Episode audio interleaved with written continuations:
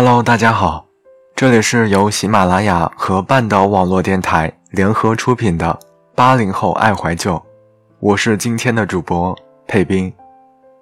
今天想要和大家分享的文章是：为什么后青春的我们还是迷恋周杰伦？某个加班的夜晚，回家途中经过一间书店，书店正在播放。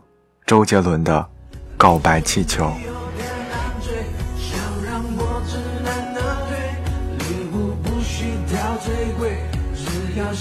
短短的几句话，戳破女生口是心非的事实，嘴上的不要，心里却是另外一番意思。思绪拉回高中那会儿，我喜欢上了班草张岩，那个自带小说男一号光环的男孩子。情窦初开的我。为了靠近他，拉近彼此之间的距离，投其所好，慢慢开始听周杰伦的歌。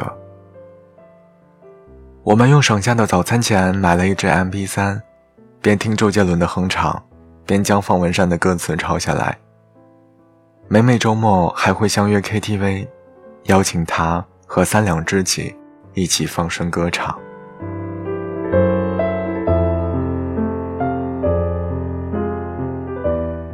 蒲公英的约定是我和他最喜欢的一首歌，这大概也是我们的心声。两人整天以朋友的名义黏糊一起，时间久了，彼此也不大确定那种喜欢到底是因为友情，还是爱情。在他向我告白的时候，我犹豫了半会儿，断然的回答：“还是做朋友吧。”只是未曾想到，话语刚落，心里竟涌动少许的失落，也成为了多年之后的，一直埋藏在心底最深的遗憾。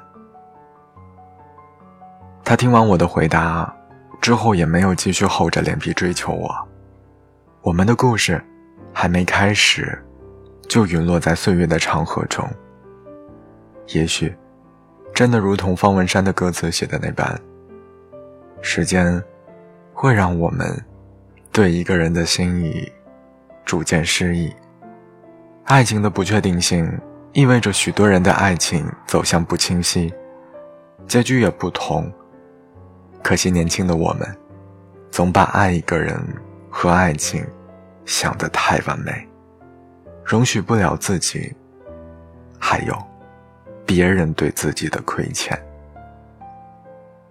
爱情就像是一场冒险，在还有能力爱一个人的时候，我们应该竭尽全力去感受他的柔情，荷尔蒙在空气久荡的甜蜜气息。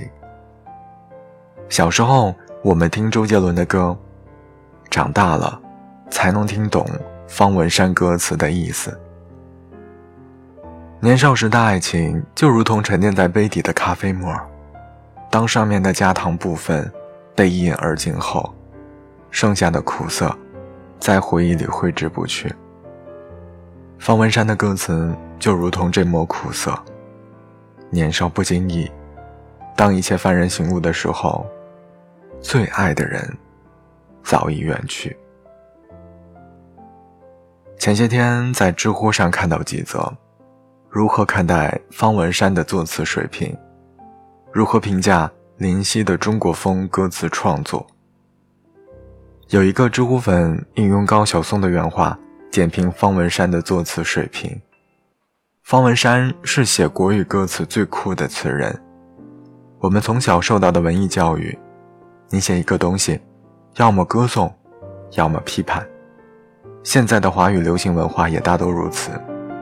但方文山，两者皆非，他只是不动声色的描述，这的确非常酷。方文山的创作题材没有任何限制，他可以写威廉古堡、忍者，可以写双截棍。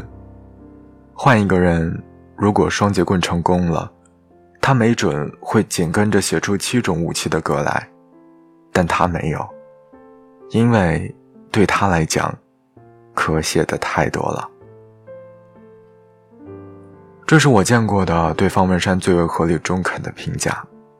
那么多人迷恋周杰伦，欣赏方文山的中国风歌词，不仅仅是因为朗朗上口的旋律，那是八零、九零对自己青春的回忆，是满载着故事和时代韵味的传承。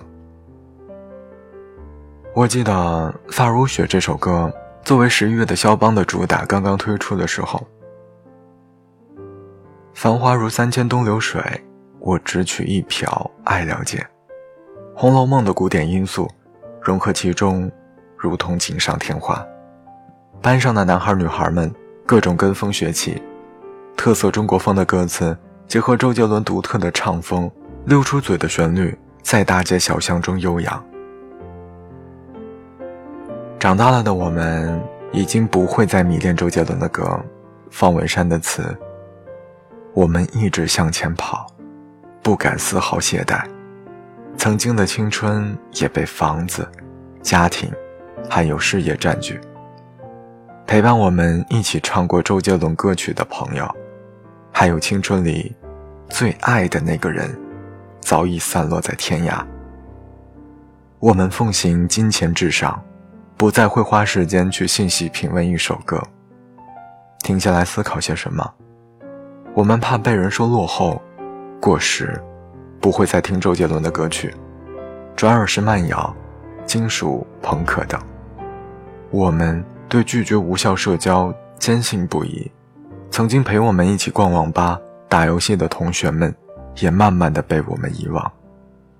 偶尔的一个点赞评论，才能提醒我们好久不见。如同方文山写的《蒲公英的约定》，而我们。却似乎已被生活的忙碌冲淡，我们对旧时光的怀念，逐渐淡忘曾经相处的那些人和那些快乐的事情。可是，走得再快，也要学会驻足。想想我们曾经的年少轻狂，我们对于某个人、某件事的执着。所以啊。那些陪你长大的，也许会不知不觉消失，可他们对你的影响，早就在陪伴你的时候，一点一滴渗透进了你成长轨迹里。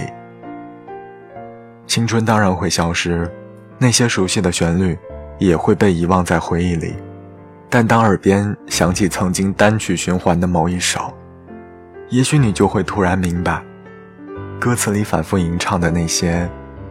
是你长大后才明白过来的事。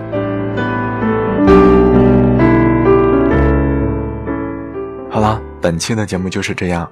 这里是由喜马拉雅和半岛网络电台联合出品的节目《八零后爱怀旧》，感谢您的收听，我们下期节目不见不散。